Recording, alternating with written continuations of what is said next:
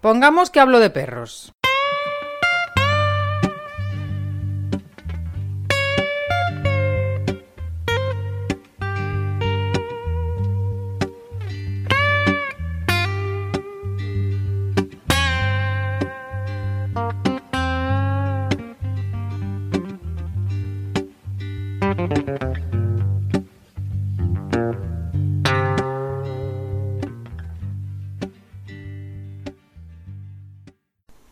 Hola. Pues ya sé que quieres escuchar el, tramo, pero antes, antes de eso, ¿sabías que me puedes ayudar en, el sentido de, apoyarme en lo que estoy haciendo? Y solamente tienes que entrar en pongamos que hablo de perros.info barra Patreon y ahí por 3 euros al mes más IVA me dices que, Jonás, esto vale. Además, recibes alguna cosilla en exclusiva. También puedes contratarme para que vaya a tu pueblo eh, y dar una charla o, conferencia en el que pongamos que hablo de perros. Para eso, pongamos que hablo de perros.info barra contrata a Jonás. Y ahora, ahora vamos al, al tramo. Muchísimas gracias.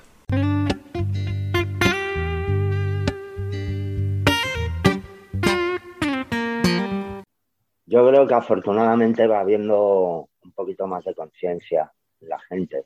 Eh, las generaciones cambian, aunque con esta nueva generación que nos viene ahora, eh, y estoy hablando de los que tienen ahora 15, 20 años, no sé muy bien por dónde va a ir la historia, pero creo que cada vez el chip va cambiando un poco.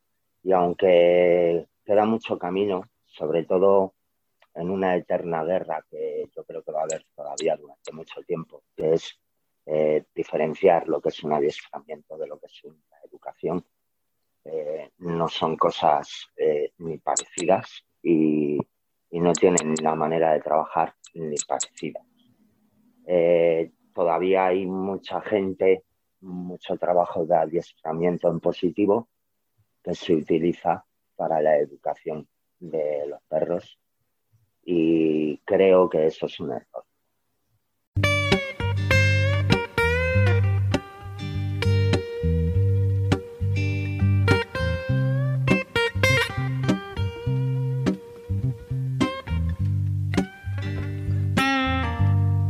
A Sergio García le cuesta mucho hablar en público y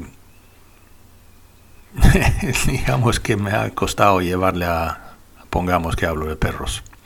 Pero me parecía que merecía la pena porque Sergio es administrador del grupo eh, Facebook Educación Canina Amable, donde evidentemente se habla mucho sobre este tema. Pero me parecía interesante hablar con él sobre justamente educación canina amable. Así que eso es lo que hemos hecho. Con todos ustedes, Sergio García, de Va de Perros.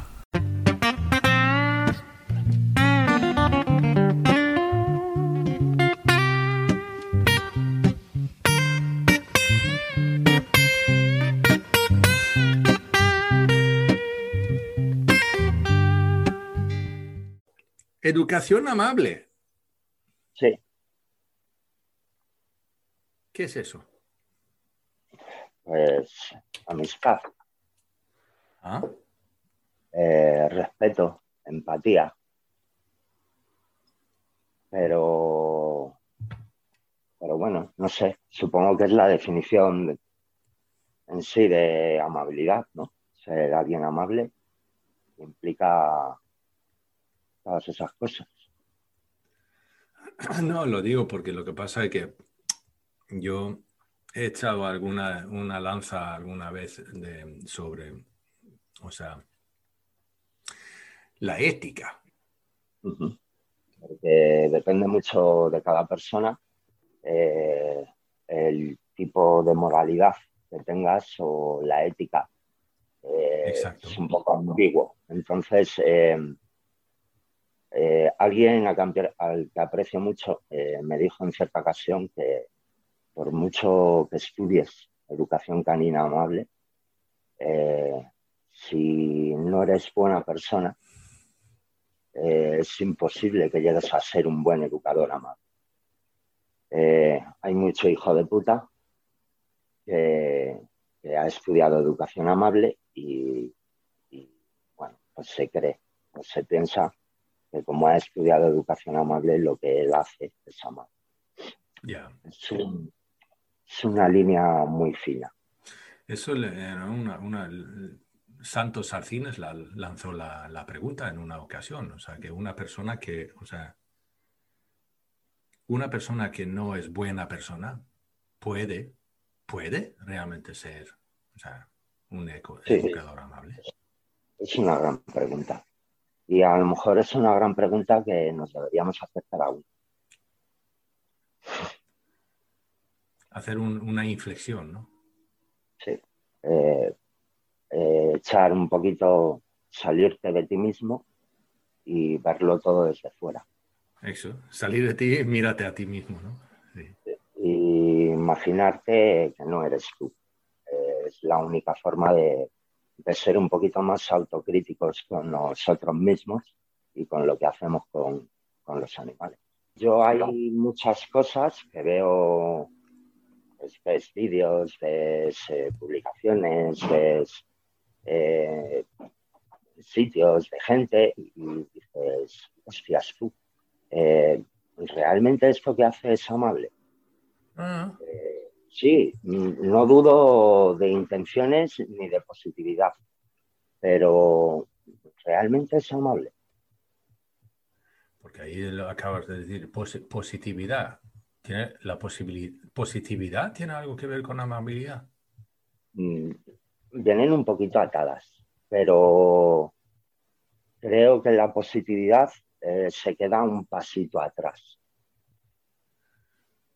Sí, porque lo que pasa es que muchas veces yo veo, yo no sé si tú lo ves así, pero yo veo muchas veces también eso de que desgraciadamente el, cuando hablamos de, educación y entrenamiento y tal de perros y animales en general, nos basamos, por ejemplo, o sea, que en eso de, la, condición operativa de, Skinner. Y entonces tenemos el cuadrante de Skinner, que tenemos los, los dos reforzantes y los dos reforzadores y los dos castigos, o sea, que el positivo y el negativo. Y desgraciadamente la gente interpreta que lo que él dice como positivo, que sea algo bueno. Bueno, claro. Ese es el gran problema como lo veo yo, porque lo que pasa es que ahí, o sea, que simplemente ahí, él, cuando él dice positivo, refiere a algo que añades. Y cuando él dice negativo, sí, refiere a algo que retiras. Que retiras, correcto. Exacto. Con lo cual no tiene nada que ver con la sensación de si está bien, o sea, positivamente recibido o negativamente recibido. No tiene nada que ver. El tema, el tema de los castigos y los refuerzos es un tema también un poquito delicado porque hay muchas formas de interpretar eh, muchas cosas. Eh, por ejemplo, no hace demasiado con una amiga comentaba pues, sobre el limitar con una correa eh, la llegada de tu perro a lo que sea. Si lo hilas, si lo atas fino, eh, puede ser un, modelado de correa. Hombre, claro. Ahí depende, o sea, como tú decías en el principio, de qué tipo de persona eres. Claro. De qué uso das a esa herramienta. Claro, ahí es, exacto.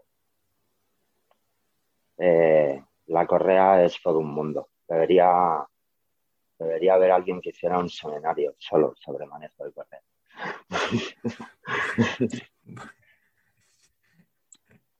el tema de la correa para mí es un elemento de seguridad, sobre todo en ciudad, porque no sé en el resto de las zonas, pero bueno, en el barrio en el que yo vivo, por ejemplo, es un barrio donde hay bastante comida por el suelo y unas veces no pasa nada, pero otras veces puede ser peligroso que se coma un hueso de pollo o cualquier cosa. Hmm. Y la limitación de la correa, pues me sirve para, en cierto cómodo eh, no añadir otro tipo de cosas.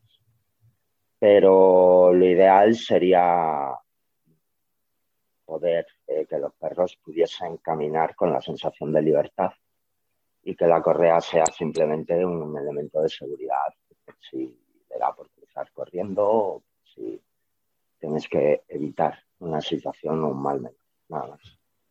No, yo, yo, he dicho más de en una ocasión que la correa para mí tiene tres funciones. Una es evidentemente la seguridad del perro, que acabas de mencionar. La, la, segunda para mí sería por la responsabilidad social. O sea, hay gente que yo puedo, puedo pensar que mi perro no hace daño a nadie, pero hay gente, y yo me he encontrado en alguna situación que me ha dado tremendamente, o sea, de pensar y volviendo otra vez al tema de la educación amable, eh, un poco eh, la educación amable es eso.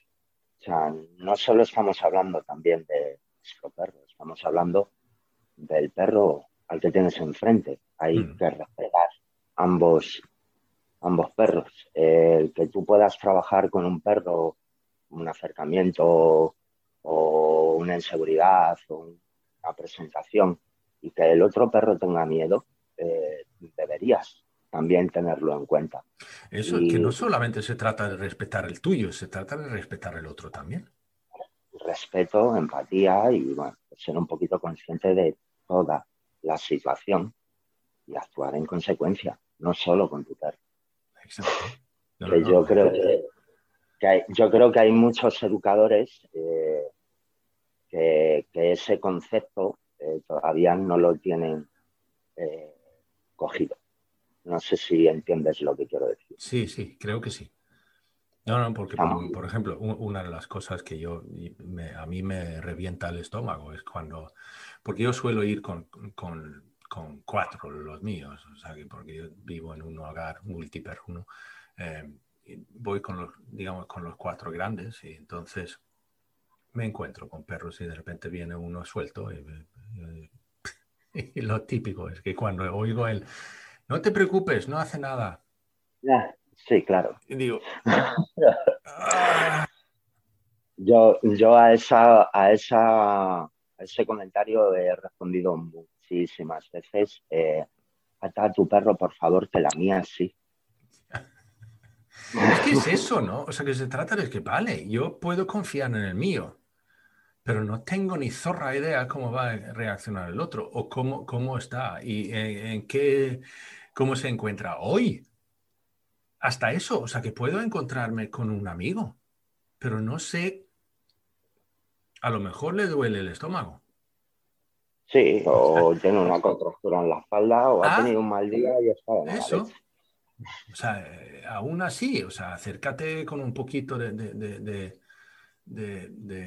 eso, respeto. Así que, así que, mira, eh, ese del no te preocupes.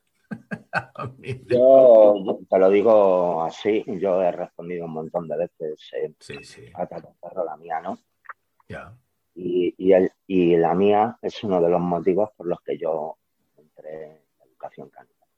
Ya perra con problemas de agresividad, con 95% mm. de los perros. Así que eh, he respondido muchas veces eso. Ah, por favor, atala, que la mía sí. La mía sí.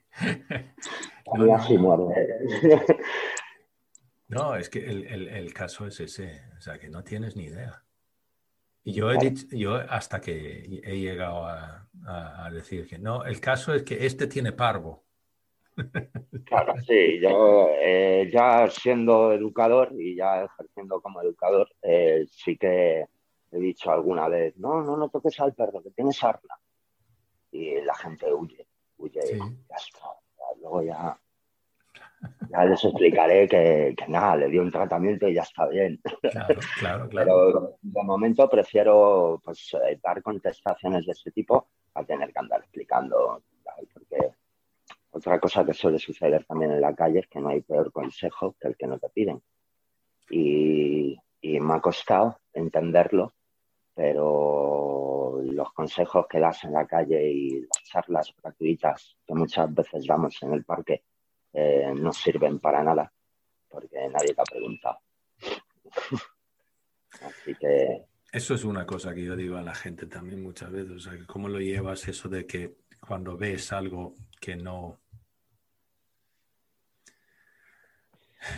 Entonces yo digo, mira, el problema es que dar consejos a alguien que no ha pedido el consejo suele salir mal. O sea, y especialmente cuando hablamos de perros, de la misma forma que cuando hablamos de niños. O sea, Igual, pasamos por alto eh, muchísimas cosas que los perros no llevan nada bien. Y, y, está socialmente aceptado y parte de culpa la tiene la televisión, pero, pero es bastante habitual ir paseando por la calle y ver a gente dando tironcitos. No, ya no te hablo de alguien con un collar de ahorque eh, pegando tirones como un loco, que también, que también. Pero lo de los tironcitos y los toquecitos, eso está a la orden del día. Mm. Eh, no, no, y los y golpecitos en la cabeza. ¿sabes? A esas cosas es a las que he aprendido a no decir nada y callarme la boca y me cuesta, me cuesta mucho. Pero hay otras, hay otras veces que, no te queda más remedio. O sea, hace poco, eh, paseando con el pequeño de los míos, que has visto por aquí, hmm. eh, me encontré con un chico que iba con, con, un border collie, cachorrito, con problemas, con problemas de presentaciones y se tiraba a morder y, y el chico la agarró de, fíjate que el chaval llevaba arnés, y la agarró del arnés y le inmovilizó un poquito y le dijo, no, tranquilo, déjate, déjate, si no pasa nada. Y yo le veía al chaval y le decía, tío, ¿no ves que no? O sea, estuve hablando un ratito con él, le estuve explicando, tal, no sé qué. El chaval, pues de esas personas que dices, coño, para uno que me encuentro, que parece que le interesa y que le dejé mi número de teléfono, tal. hace poco le volví a ver haciendo exactamente lo mismo con. Y dices, de verdad, está todo tan, tan, tan aceptado y tan, tan normalizado que, que la gente le parece absurdo que digas, tío, tu perro está mal, vete. No, es que tiene que aprender. No, tronco. A lo mejor mañana. Hoy no, no está perceptivo. Hoy no, tío, hoy no.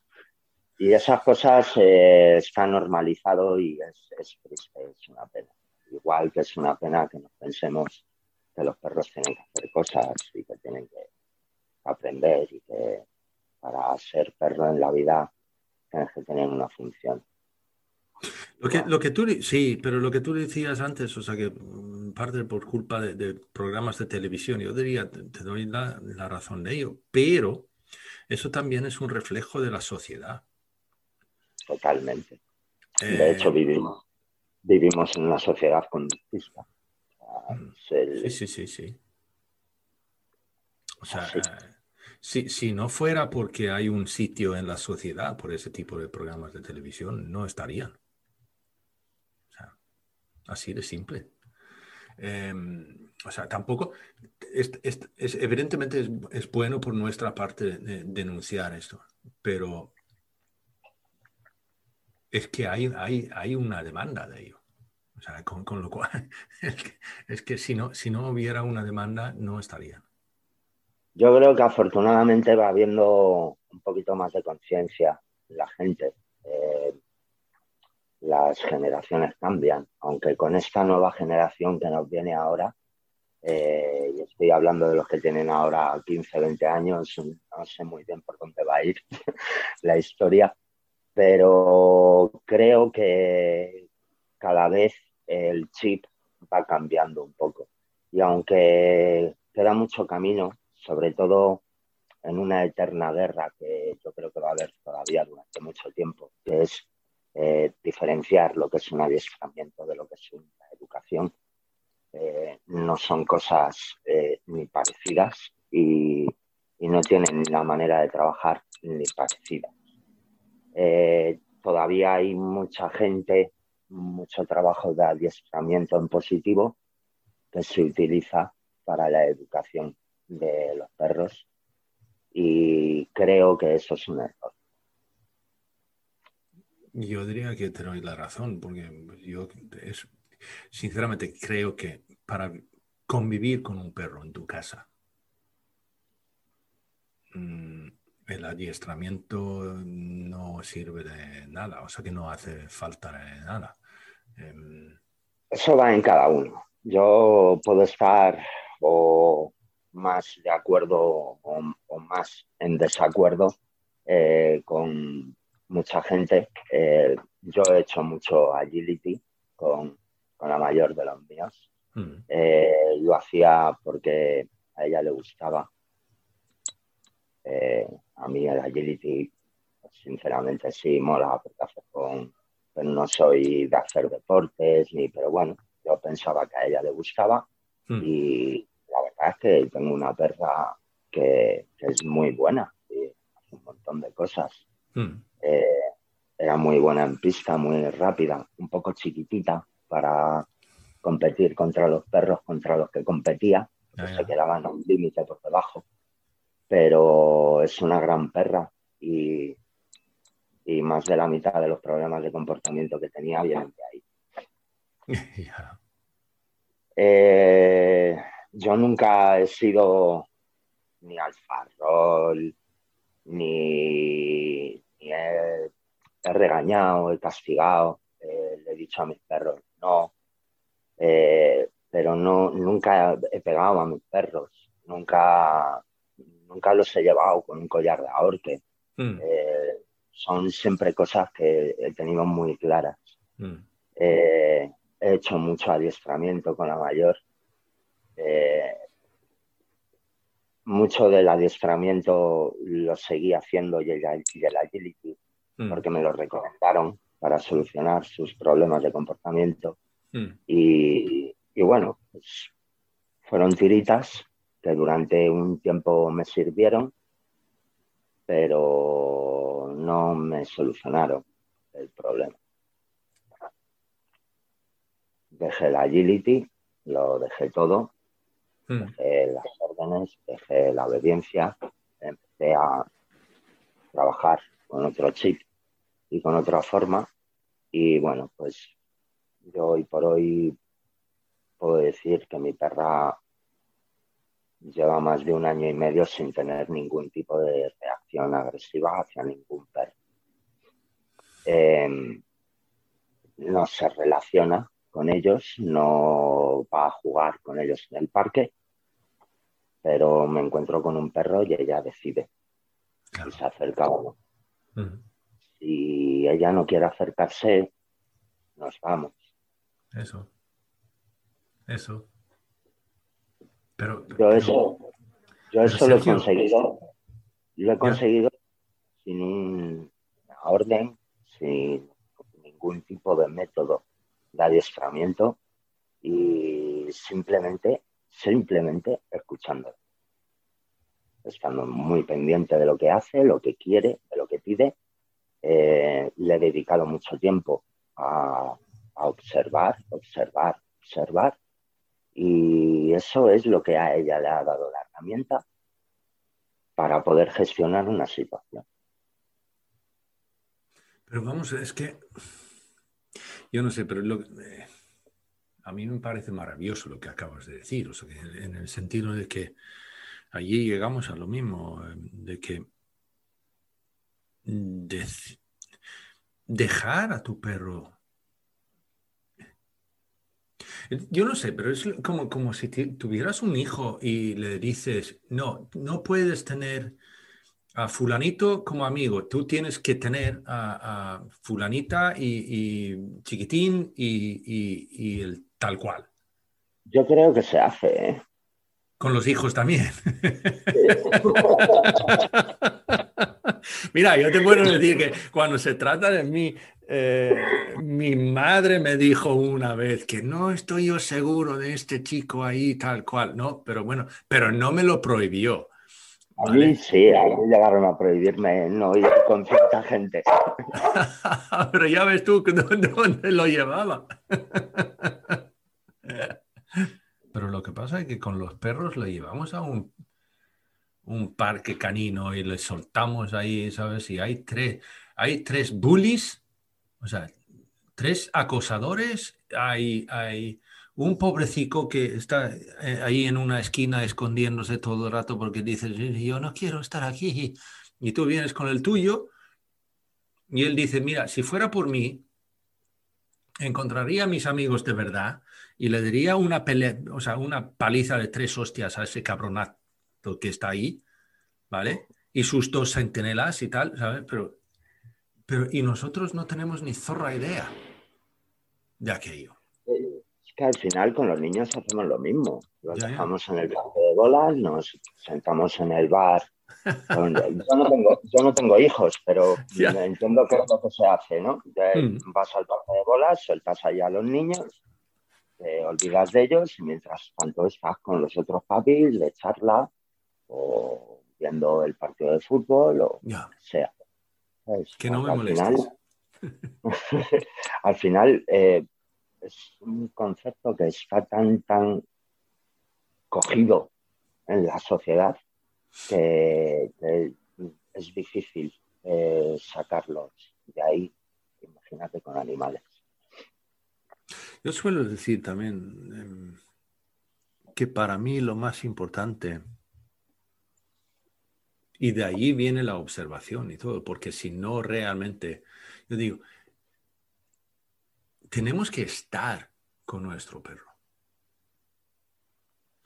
O sea, ¿por qué le llevas a un parque canino y le sueltas ahí y miras al teléfono y tal y dejas, voy a pasar un rato a mi lado y que el perro esté a su lado? No. Eh, estar con tu perro, compartir tiempo con tu perro, de verdad. Y entonces llegas a poder hacer un poquito lo que tú decías antes, de observar, a realmente conocerle, a realmente saber lo que, lo que le gustaría. O, por ejemplo, pero allí llegamos a eso también, de que cuando hablamos de la comunicación canina, a mí me parece estupendo si tú conoces todas las señales de calma del perro y las señales de, estrés y todo lo demás. Me parece estupendo. Pero si no te das cuenta cuando el perro comunica contigo, no, no significa nada. una de las cosas que también ocurren en ciudad es que te tienes que dar cuenta de cuando el perro, el perro comunica contigo y cuando el perro comunica con su amo porque eh, una situación muy habitual eh, que sucede en la calle es ver a un perro que se tumba y se hace chiquitito y empieza a chuparse el hocico y son señales de calma y de repente se tira a por tu perro. Ah. Y a continuación ves que el dueño empieza a dar tirones de la correa, a tal, y dice, cojones, eh, ¿qué coño pasa aquí? Si este perro estaba haciendo señales de calma al mío, aquí de guay, todo guay, todo viene de puta madre. Y de repente se tira por él. Ah. Mm, creo que el mundo de las señales de calma también abarca muchas más cosas. Y, aunque yo he aprendido mucho con Turismo Gas, eh, creo que hay mucho más. Hombre, abarca muchísimo más abarca muchísimo más. Además, hasta que yo he dicho, yo he estado en algún pequeño debate en, el mundo, de Turid, porque eh, he dicho que yo sinceramente creo eh, que el lamer el hocico y el, el, el bostezo, eh, digamos, mm, claro que el, otro perro lo ve y puede mm, interpretarlo como, vale, está pidiendo calma, vale, bien. Pero sinceramente te digo que yo creo, aunque no, es una creencia mía, porque no lo puedo probar, pero yo creo que es más bien una señal de calma interior.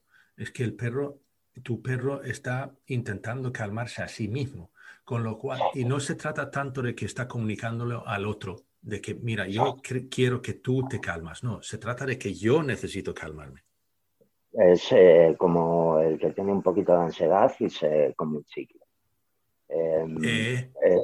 yo, para mí, el bostezo es más una herramienta para interior, interior que un, método de comunicación. Eh. Aunque también sirva para comunicar, porque indica. Sí, sí, sí, porque el otro evidentemente lo ve. Pero... Claro. Pero creo que es más como la sacudida. Mm.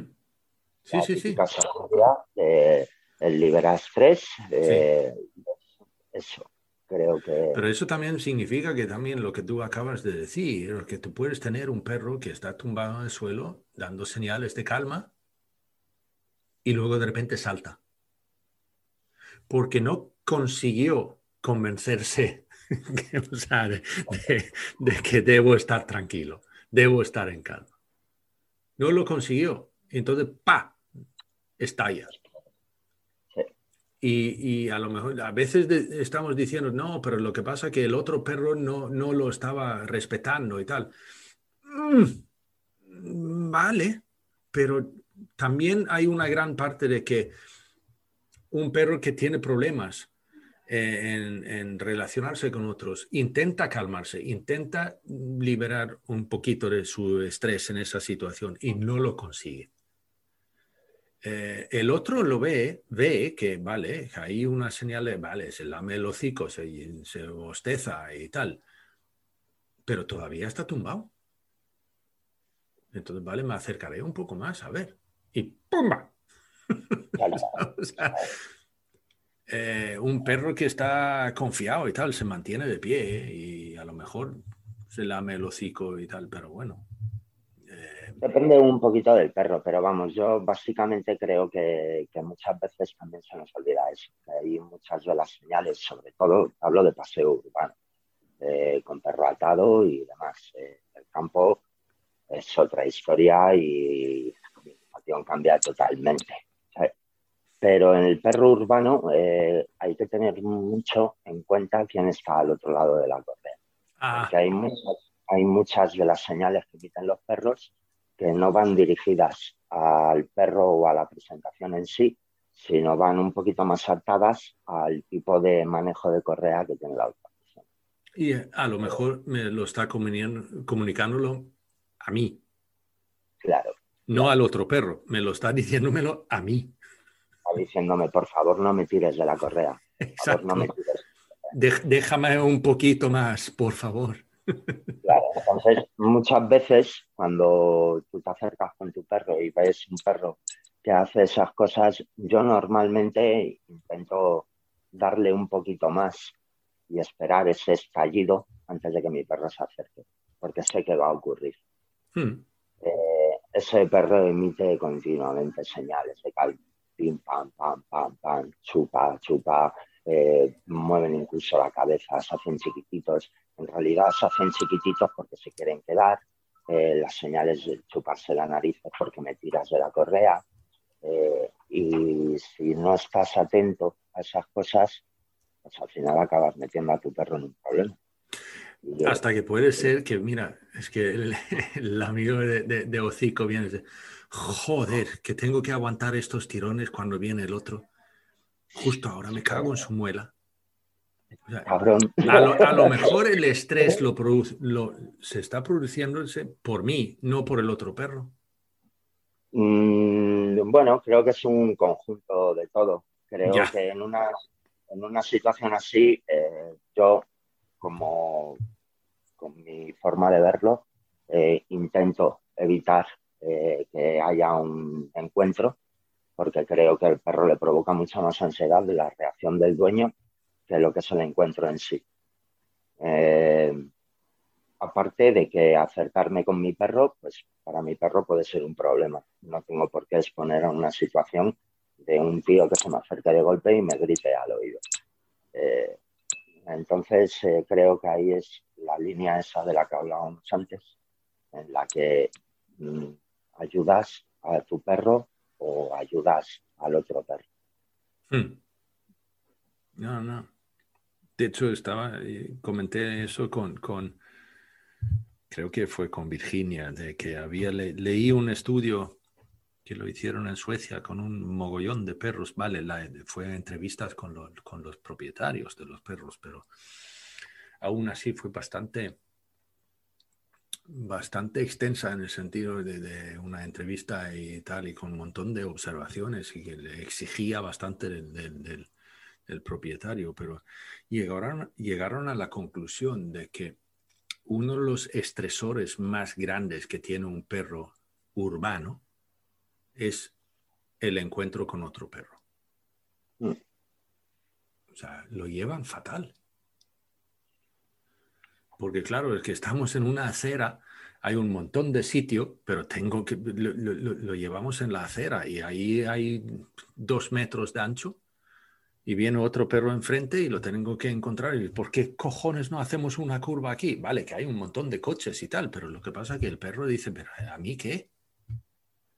Pero, y como, como es eso, el, el, problema, evidentemente es que le, lleva, le le hemos llevado a un, eh, a un entorno que eh, lo, llevan fatal. Así de simple, lo llevan fatal. Lo llevan bastante bien. Aún así. No, pero fíjate tú con lo realmente que si lo miras, mira, sí, los pocos problemas que tenemos con los perros, aún así, realmente. por eso te digo, o sea, yo viendo lo que veo y sabiendo lo que sé, hoy por hoy, eh, creo que los perros son maravillosos porque son capaces, de adaptarse a la peor situación en la que les puedan meter. Eh, la gran mayoría eh, lo pueden llevar mejor o peor, pero los problemas, por ejemplo, de agresividad deberían de ser más habituales de lo que son. ¿A que sí, no? Fíjate. He visto a mi perro entrar en la habitación, he oído un golpe y he dicho, se ha quedado, quiere salir, no puede salir. Y sí, sí puede salir, claro que puede, claro que puede, ¿verdad? Sí, me, he agobiado un poco. todo, bien. Este, él, él, es el típico perro eh, con muchísimos miedos. No ah. sé si, le ves. Él necesita mucho contacto, necesita... Y es el típico perro que si hubiese tocado en otra casa, eh, estaría súper jodido por la calle. Porque para él todo... Un perro de, de, pocas casas, ¿no? Sí, él es un perro de campo. De hecho, ha vivido en protectora. No tiene un comportamiento ejemplar con perros. yo lo he comentado antes, yo tengo uno, eh, eh, yo tengo uno en mi casa que, llegó aquí con bueno, una semana, diez días de, edad.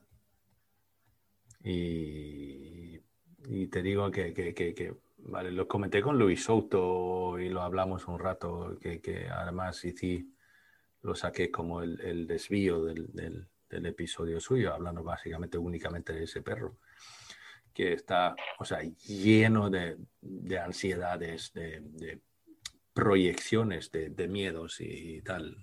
O sea, es, sacarla a la calle y el tío está esperando que, que, ven, que, viene el gato de ahí. Ya verás tú que vendrá el gato de ahí. El archienemigo de la todavía, todavía, no ha llegado, pero ya verás, ya verás que va, va a venir y pasas la, la, siguiente esquina, entonces dices, y, y, ahora viene el perro tal. Tengo que estar preparado porque ahora viene el perro. O sea que continuo, continuo, continuo. Eh, y de eso, de, de que fue, para mí fue leer el libro de, de, anda, qué cojones el nombre. Vale, de, lo de eh, por qué los cebras no tienen úlceras. Hostias, eh, uf, ese te digo, es que, ah, claro que eso está, está dirigido al ser humano, pero lo que pasa es que aún así lo que él escribe ahí, describe de, de la gestación estresante, lo que significa eso para el feto y para el resto de la vida de ese ser. O sea, y como yo digo, primero, y luego, evidentemente, ser separado de la madre a una edad temprana, eh, muy temprana. O sea, que este perro en concreto tiene unas cicatrices enormes. De, por vida. Claro, y lo que pasa es que yo intenté, intenté, intenté ayudarle por vale, arreglar y tal, igual, vale, pero he llegado a la conclusión que lo único que tengo que hacer es evitar los estresores. Claro. lo máximo posible.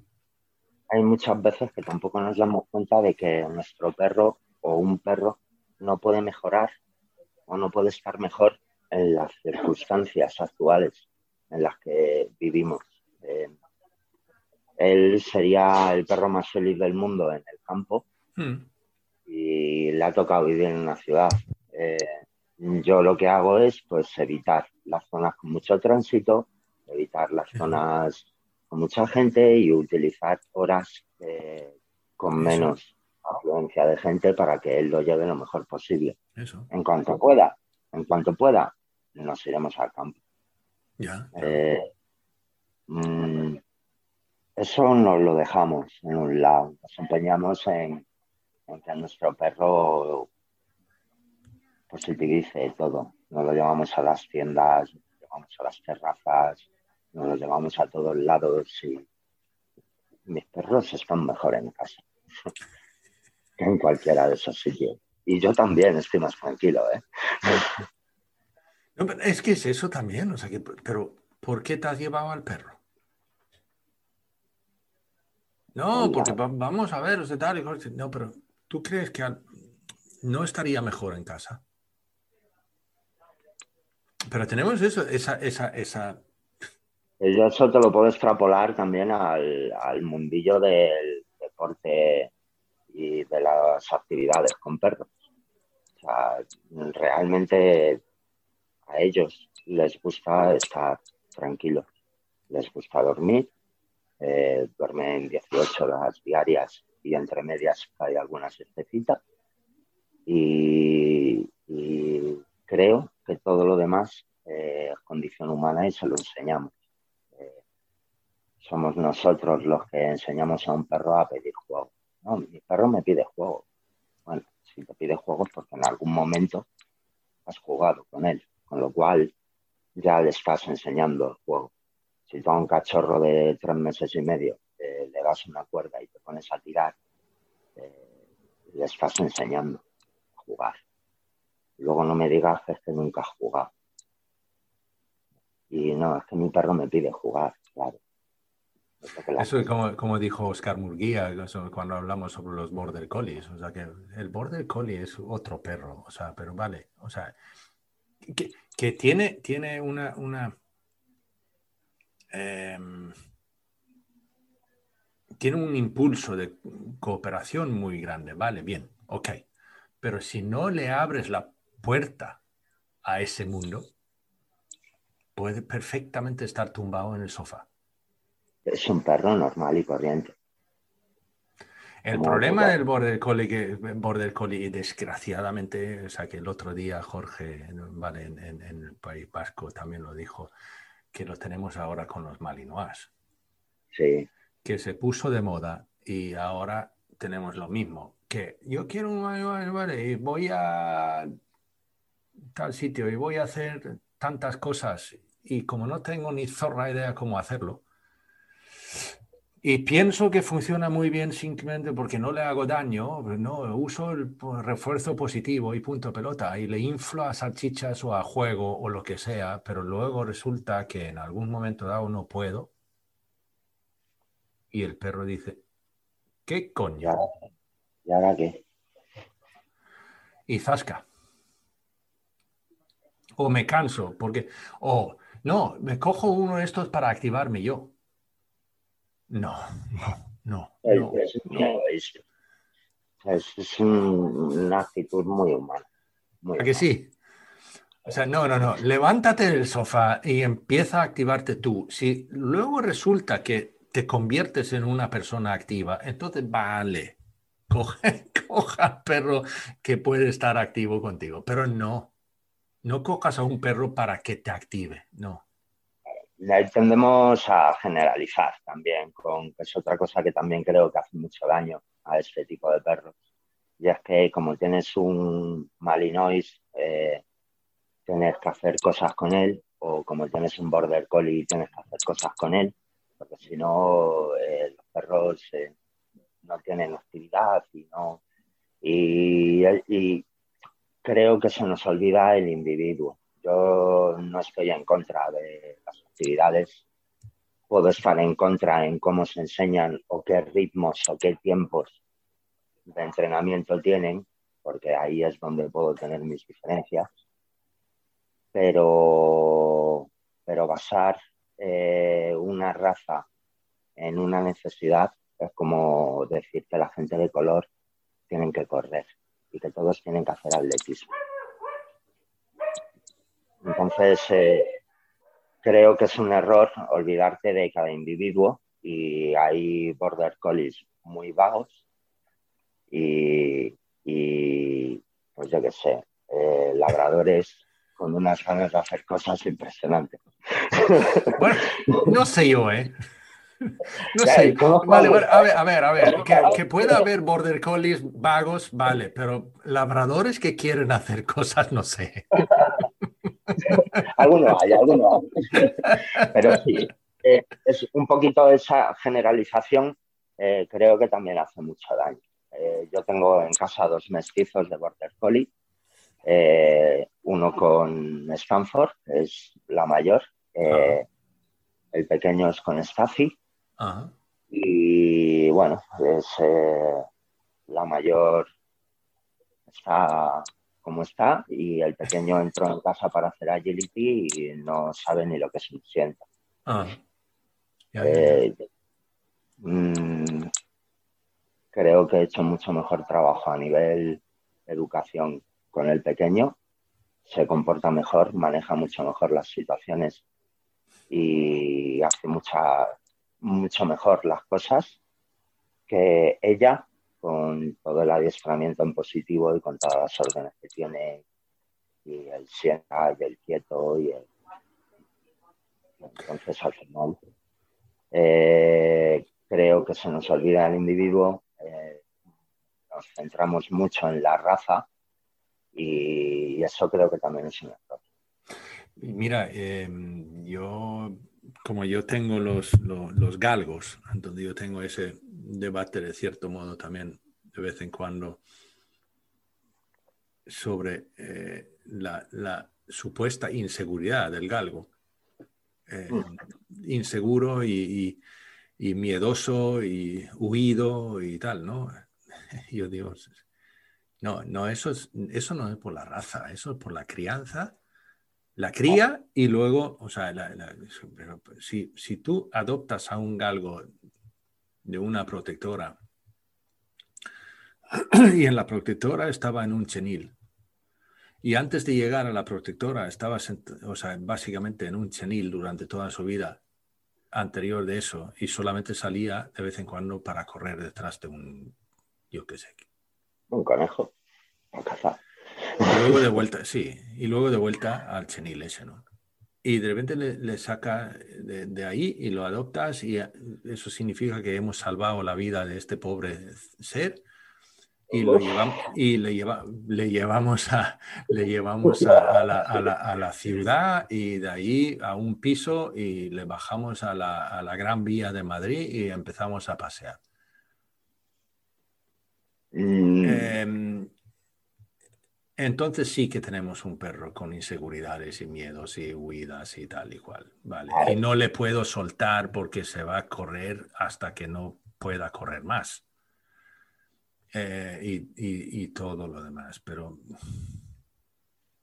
ahí podríamos entrar en lo que, en los juguetes rotos, ¿no? También un poquito y, intentamos no dar tanta pena tampoco, pero...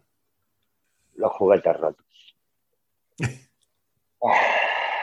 vale, perdón, perdón, perdón. No, no, no, no, no, tranquilo, tranquilo. Eh, es un tema que además me toca de cerca porque, por desgracia, son cosas que veo muy habitualmente en las visitas a domicilio. Y, creo, creo que es un tema eh, que abarca desde la concienciación social hasta el tema de las protectoras. Eh, es un tema muy calentito, un tema que es un tema muy difícil. Muy difícil. Eh, creo que falta mucha concienciación, eh, sobre todo en las protectoras. Creo que hay demasiada gente que lleva toda la vida con perros. Que eso es uno de los grandes errores de, las protectoras. Creo que las protectoras eh, tienen mucha parte de labor, deberían tener mucha parte de labor de esa necesidad de concienciación y del giro hacia la educación amable. Eh, creo que ellas tienen la mano para obligar, por decirlo de alguna forma, eh, al adoptante a si tiene algún problema de comportamiento, eh, derivarlo a un profesional amable. Eh, yo colaboro con una protectora mm. eh, que por contrato obliga a, sus, adoptantes a, ponerse en contacto con ellos y ellos son los que cogen y dicen, vale, pues ¿dónde estás? En tal ciudad. Te buscamos un educador amable y, y concertas una cita con él y va a ser educación amable lo que tienes que hacer. Creo que eso debería ser necesario en todas las protectoras, pero todavía queda mucho trabajo dentro del mundo de la protectora para llegar a eso. Eh, hay que abrir mucho la mente todavía. Oye, pero también eso de, que decíamos antes, ahora para, para, acabar, em, yo vivo en la costa y yo tengo muchos, muchas consultas de que llevan al perro a la playa y han tenido algún tipo de altercado con otro perro y tal. Yo digo, vale, pero ¿qué haces en la playa con tu perro? No, pero le, evidentemente tiro la pelota al mar y le, o el frisbee o tal y corro por aquí y por acá para que se mueva. Y, y digo, pero ¿por qué? O sea, si cuando tú vas, cuando te vas a la playa sin tu perro, ¿qué haces? O sea, cuando nosotros vamos a la playa, nos... Vale, hay algunos que van a la playa y corren como locos, vale, bien, pero la gran mayoría eh, ponen la toalla y básicamente se tumban. Porque vamos a la playa para tener un momento de calma, de, ir por ahí, ¿sabes? Y tomar el sol, a lo mejor dar un paseo tranquilo y tal, pero no vamos a la playa para hincharnos de, de actividad. Y digo, ¿por qué no haces lo mismo cuando vas con tu perro? Por, el concepto que tenemos de... Ya, pero fíjate tú, simplemente cambiar eso a más que uno ha cambiado muchísimo el comportamiento del perro. Simplemente ir a la playa y siéntate. Deja tu perro suelto, vale bien, pero tú siéntate. Si le apetece bañarse, que se bañe. Si no le apetece, que no se bañe. hacer lo que le da la gana. Y de repente se dan cuenta que el perro, o sea, está tan a gusto estar tumbado a tu lado, mirando a todos los demás, paseando por ahí, están dando vueltas y tal, ¿sabes? Y a lo mejor interactúa con alguno y tal, pero no, simplemente estar aquí, tranquilo, tumbado y tener un momento de relax al aire libre en esto, hostia. Eso la gente, yo creo que no sabe disfrutarlo. Eh, el, poder sentarte en un sitio y, y, aprovechar que tu perro se tumbe a tu lado y simplemente pues estar. Yo muchas veces lo digo, muchas veces lo único que necesitan es que estemos, nada más. Estar con tu perro. Estar, punto. Eh, a ellos no les hace falta. En realidad no exigen nada. No, solo quieren estar. Si, si tú eres una persona activa y te gusta hacer cosas, pues tu perro hará cosas. Eso. Si eres una persona tranquila, que le gusta estar en casa y, y no hacer grandes cosas, pues seguramente tu perro será un perro tranquilo, que no haga cosas y que se tire todo el día durmiendo. Por eso, no sé, yo creo que ahí hay muchas cosas eh, que nos empeñamos en que como tenemos un perro eh, hay que hacer y muchas veces se nos olvida ser nosotros y que tu perro pues esté contigo y punto. Si alguien quiere contactar contigo, Sergio, ¿cómo lo, cómo lo hacen? Eh, pues en mis redes está mi número de teléfono y, bueno, pues eh, tú, también estás en, el, en, el VAD Perros o cómo es eso? Va de Perros somos... Va de eh, Perros, vale. Va de Perros. Va de Perros somos Belén Fuster, amiga y compañera de trabajo y yo. visitas a domicilio y, y bueno, pues educación amable. Pero eso es VA de perros. Va de perros. Va, de, perros. Vale, vale. Y eso, eh, eso, o sea, que te pueden buscar por ahí y te mm. pueden buscar como Sergio García. En, Sergio García eh, y en Instagram también tengo una cuenta mm. Va de Perros y, Sergio García. Mm. Y bueno, pues eh, están los números de teléfono en, todas las páginas. Así que eh, llamarme por teléfono es súper sencillo. Pues, es muy sencillo, no contesto, pero es sencillo. alguna vez no lo cojo, pero luego llamo. Vale, Sergio, esto eh, de verdad, te digo, es que esto ha sido, me, ha, gustado. Eh, ha costado cogerte, ¿eh? Sí, eh, ha costado. Soy, soy bastante más tímido de lo que parezco. Y bueno, pues eh, también me siento un poquito abrumado por, por, por, tu llamada y tu interés, porque yo me considero uno de los pequeñitos. Eh, Pero eso en sí te hace grande, No lo sé.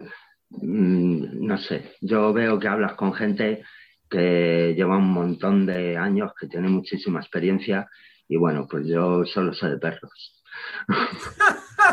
Pero ya ves.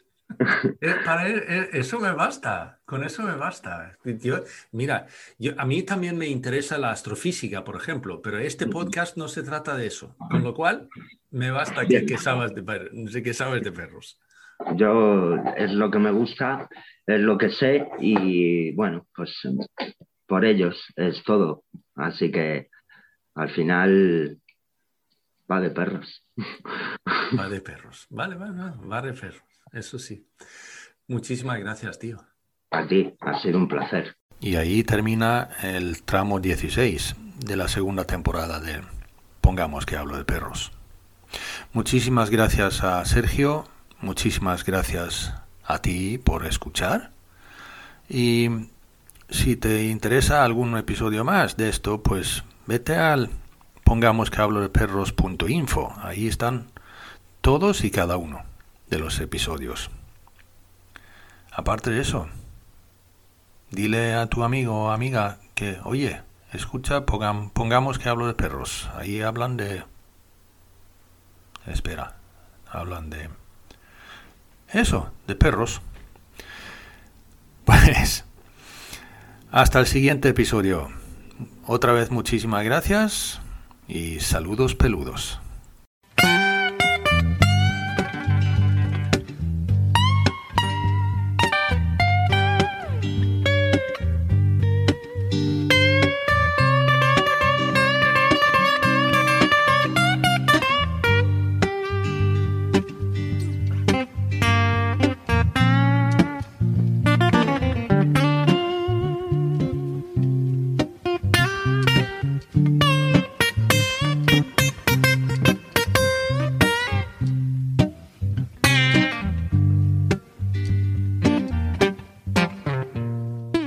Pongamos que hablo de perros es un podcast producido y presentado por Jonas Tulin.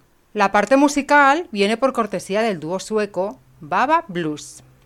Si tienes cualquier sugerencia, pregunta o únicamente quieres decir hola, pues eso, hola arroba que hablo de.